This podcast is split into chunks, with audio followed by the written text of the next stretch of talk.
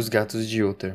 Dizem que em Uther, que fica além do rio Sky, ninguém pode matar um gato. Posso facilmente aceitar isso quando admiro um deles ronronando junto ao fogo, pois o gato é enigmático e atento a coisas estranhas que os homens não podem enxergar. Ele é a alma do antigo Egito e receptáculo de histórias das cidades esquecidas em Maroé e Ofir. Ele é parente dos senhores da floresta e herdeiro dos segredos da antiga e sinistra África. A esfinge é sua prima e ele fala o idioma dela.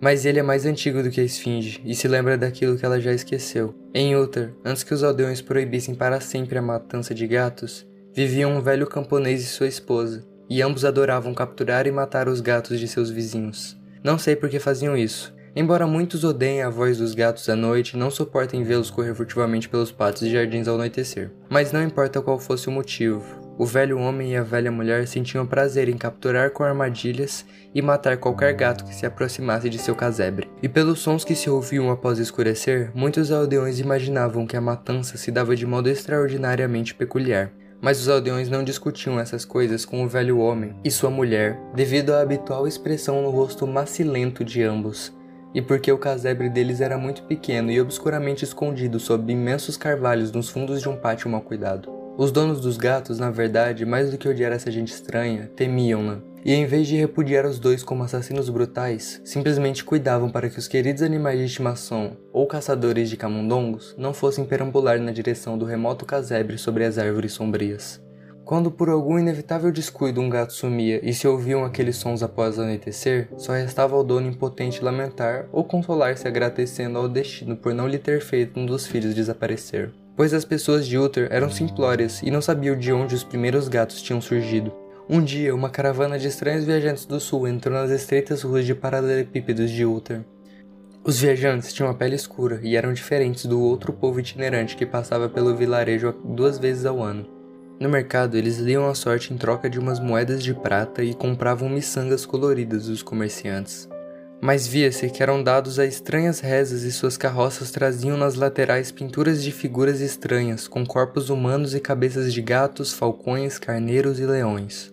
E o líder da caravana usava um adorno na cabeça que tinha dois chifres com um curioso disco no centro. Nessa estranha caravana havia um garotinho sem pai nem mãe, que tinha apenas um pequeno gatinho preto para afagar. A peste não havia sido condensente e deixou-lhe apenas o bichano peludo para aplacar sua tristeza.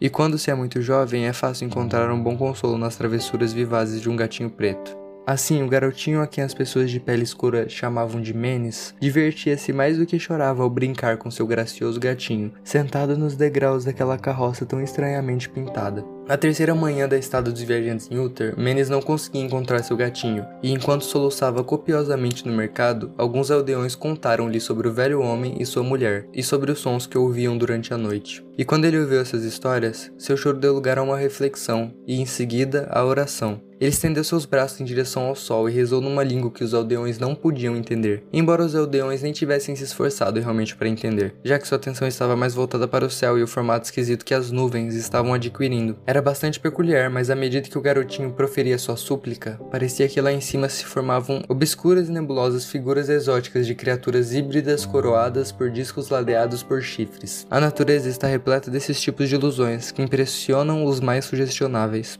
Naquela noite, os viajantes deixaram Uther e nunca mais foram vistos, e os moradores ficaram alarmados quando notaram que em todo o vilarejo não havia mais nenhum gato.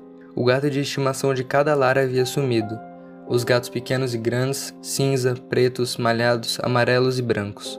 O velho Cranon, o prefeito, jurava que a gente de pele escura havia levado os gatos embora como vingança pela morte do bichano de Menes, e amaldiçoou a caravana e o menino. Mas Nif, o esguio tabelião, afirmava que o velho camponês e sua mulher eram os suspeitos mais prováveis, pois sua aversão por gatos era cada vez mais notória e descarada. Ninguém ainda se atrevia a reclamar com o sinistro casal. Até o pequeno Atal, filho de estalajadeiro, jurava ter visto todos os gatos de Uther naquele execrável pátio sob as árvores, andando em pares lenta e solenemente em um círculo ao redor do casebre, como se estivessem executando algum rito bestial desconhecido.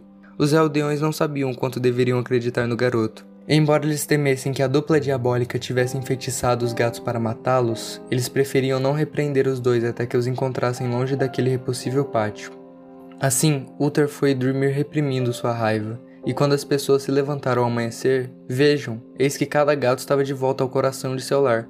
Grandes e pequenos, pretos, cinzas, malhados, amarelos e brancos, não faltava nenhum. Os gatos pareciam rechonchudos e lustrosos, e transbordavam sonoramente de contentamento. Os moradores conversavam entre si um tanto maravilhados com o ocorrido. O velho Cranon novamente insistiu que o povo de pele escura que os tinha levado, já que os gatos nunca voltavam vivos do casebre do velho homem e de sua mulher. Mas todos concordavam com uma coisa, que a recusa dos gatos em comer sua porção de carne ou beber de seus pires de leite era demasiadamente curiosa. E por dois dias inteiros, os lustrosos e preguiçosos gatos de Uther não tocaram a comida e apenas dormitavam perto do fogo ou ao sol.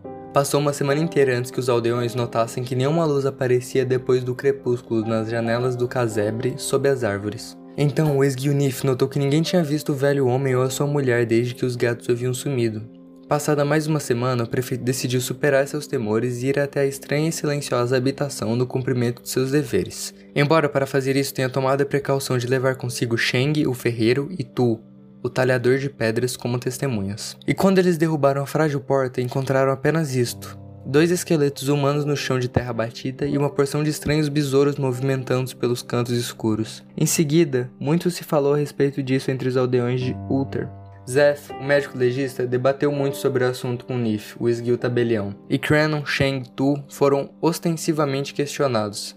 Até mesmo o pequeno Atal, o filho do talajadeiro, foi rigorosamente interrogado e recebeu um doce como recompensa. Eles falavam do velho camponês e de sua esposa, da caravana de viajantes morenos, do pequeno Mendes com seu gatinho, das rezas de Menes e do céu durante a súplica, do comportamento dos gatos na noite em que a caravana se foi e do que foi encontrado mais tarde no casebre sob as árvores escuras no repossível pátio.